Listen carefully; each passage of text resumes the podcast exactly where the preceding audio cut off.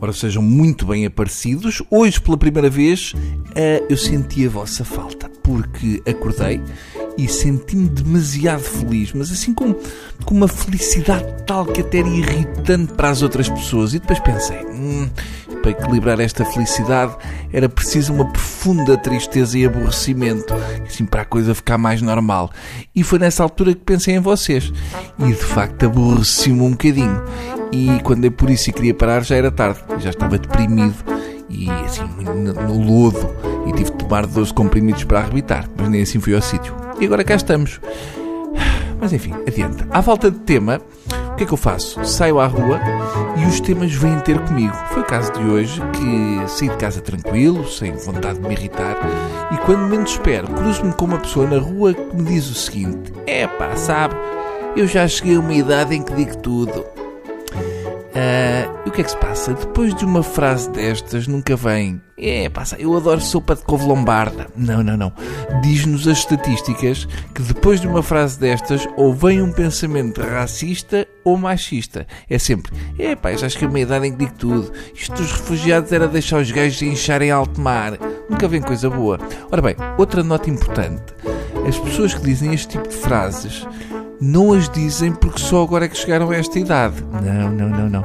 São pessoas que sempre pensaram assim, mas agora têm o alibi da idade e, portanto, sentem que já não precisam de se esconder daquilo que realmente pensam.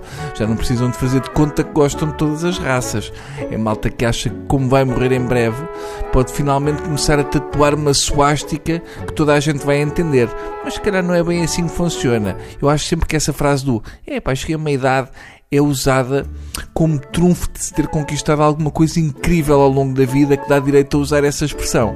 Quando na realidade a única coisa que aconteceu às pessoas que dizem essa frase é ainda não terem morrido. Pronto, conseguiram não morrer até àquela idade e, como tal, acham-se moralmente merecedores de dizerem e fazerem o que bem entenderem. E também, atenção, mesmo para dizer uma frase parva como essas, há um mínimo de idade. Eu já vi malta com 50 anos a dizer isso, o que é preocupante porque é malta que já nem está disposta a esperar pela idade mínima para poder ser racista à vontade. Quer começar logo ainda verdinho. E eu diria que é uma frase que se atira assim aos 65. Daí para cima, daí para baixo é só esquisito.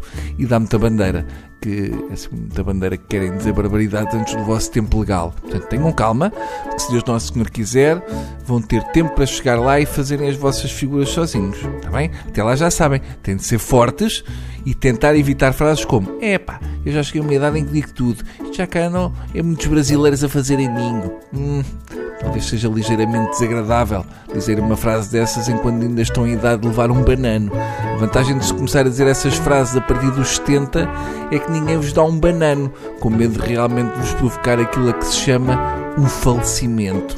Mas vão sempre a tempo de serem os primeiros. Portanto, não parem de tentar. Adeus e as melhoras.